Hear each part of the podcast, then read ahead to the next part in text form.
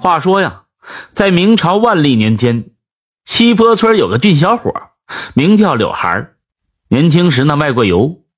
柳孩家里呢虽然穷，但小伙子音色润雅，长得也挺好看，得到了很多女孩的芳心。这一天呢，柳孩跟平常一样在街上卖油，叫卖声传遍了大街小巷。这时呢，不知哪里飞过了一个纸团不偏不倚的，正好打到柳孩的头上。他捡起纸团打开这么一看呢，上面写着“奴家想与公子一叙”几个字。于是他就四下张望，只见不远处的绣楼上有这么一个软肌娇羞的貌美姑娘，在面带微笑对着自己招手。原来这是财主张宝家的小姐张琴，因为听到柳孩的叫卖声。觉得甚是好听，就探出头去寻其来源。结果呢，看到一个年轻俊俏的伙计在叫卖，心里瞬间就像那小鹿乱撞一样，脸呐羞了一个全红。这才写下纸团约他见面。看到张琴，柳孩也向他招了招手，随即收起了纸条，继续卖起自己的油。张琴见状，非常失望。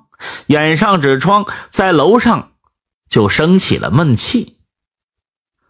晚上，这柳孩儿卖完自己的油，径直来到财主院外。只见这墙根下有这么一棵柳树，就把住这树枝上了墙头。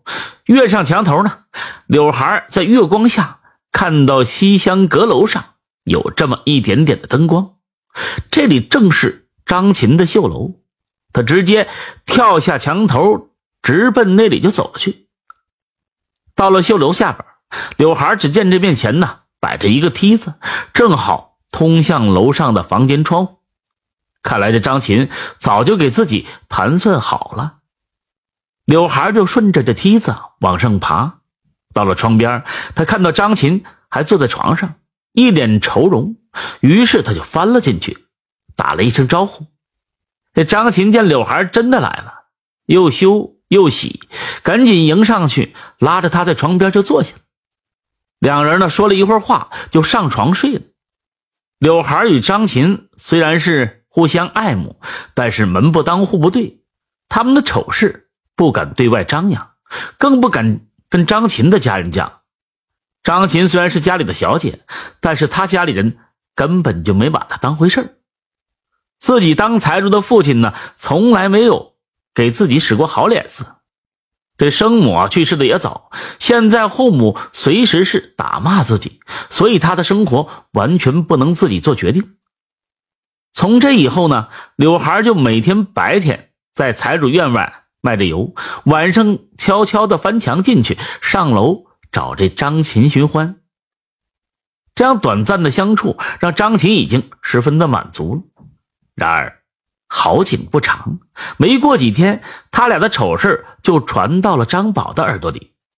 这张宝啊，本来就是嫌贫爱富的，听到这事儿，气急败坏，把这张琴毒打了一顿，然后做主把他说给了外村的一个大财主家。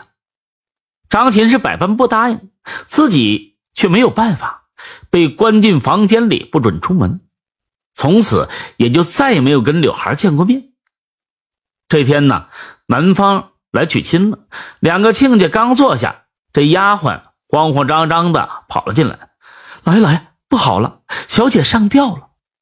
这两个老财主一听，顿时脸都绿了，慌忙跑到绣楼之上，一看这张琴早死了，舌头吐了足足有半尺长。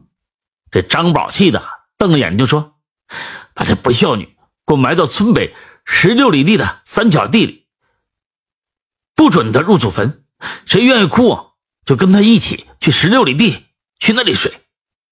说完，回上房就睡觉去。柳孩听到这小姐的死讯，大哭了一场。到了晚上，他心想：小姐跟我这么好，临死也没见上一面，我今天晚上我得扒开坟，我得跟她好好叙叙旧。于是，这柳孩就跑到了三角地，看到张琴的坟。赶紧就去挖，厚实的泥土挖开之后，一副崭新的棺材显现出来。柳孩啊揭开棺材，这时张琴呢突然坐了起来，打了一个哈欠，就说：“哎呀，好闷，好闷呐！”柳孩见状吓了一大跳，但是他没有跑，他觉得小姐即便是变成厉鬼，他也不会伤害自己，就壮着胆子伸出手摸了摸这小姐的手心 他感觉这小姐身上有体温，他这才明白小姐没有死，这给他可高兴坏了。赶紧把她抱出来，背起就往自己家走。再说这张宝的老婆有一个晚上打牌的毛病，天天晚上打牌得到半夜。这天晚上，他刚从邻居家出来要回家，看到一个小伙子背着一个人过来，走近一看，背的正是自家的女儿张琴。想到自己平时对她的恶行，吓得他喊了一声：“有鬼呀！”当场就没了气儿，被吓死了。当时这张琴昏昏沉沉的，也不知道这回事柳孩一看四下没人，就赶紧把张琴送回了家。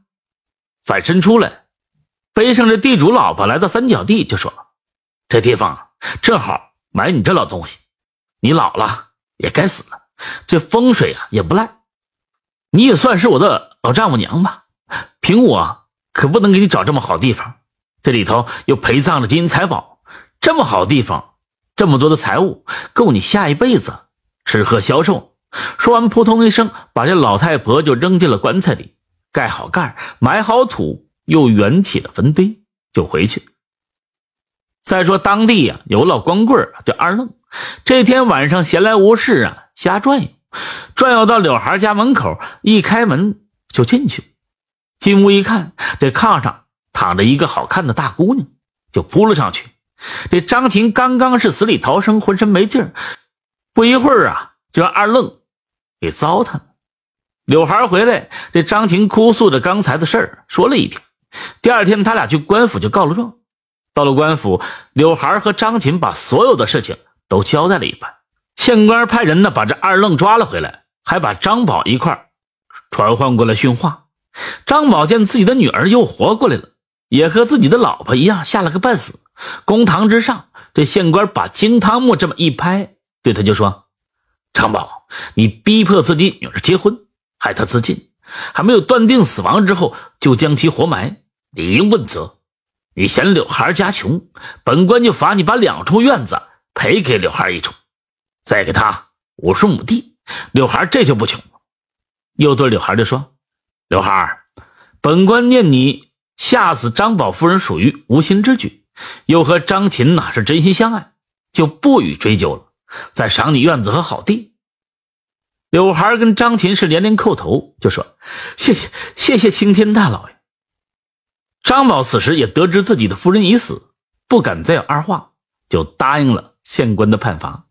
说完，这县官又下令打了二愣一百大棍，打了个半死，将他拖了出去。又在公堂上做了证，当场给柳孩和张琴就举办了婚礼。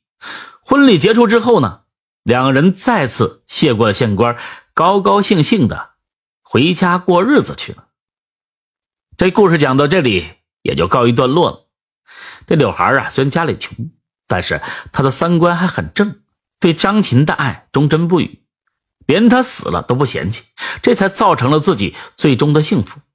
而张琴也是，虽然自己的爱受到家里的百般阻挠，但是他以死明志，也看出了他对柳孩的真心，最后也躲过一劫，获得了幸福。相反，那些伤害过他们的人都一一的受到了惩罚。这就告诉我们，对待爱情，只要真心付出，就一定会有所收获；而对别人不仁不义、伤天害理，必然会遭到报应的。感谢您的收听，下个故事更精彩。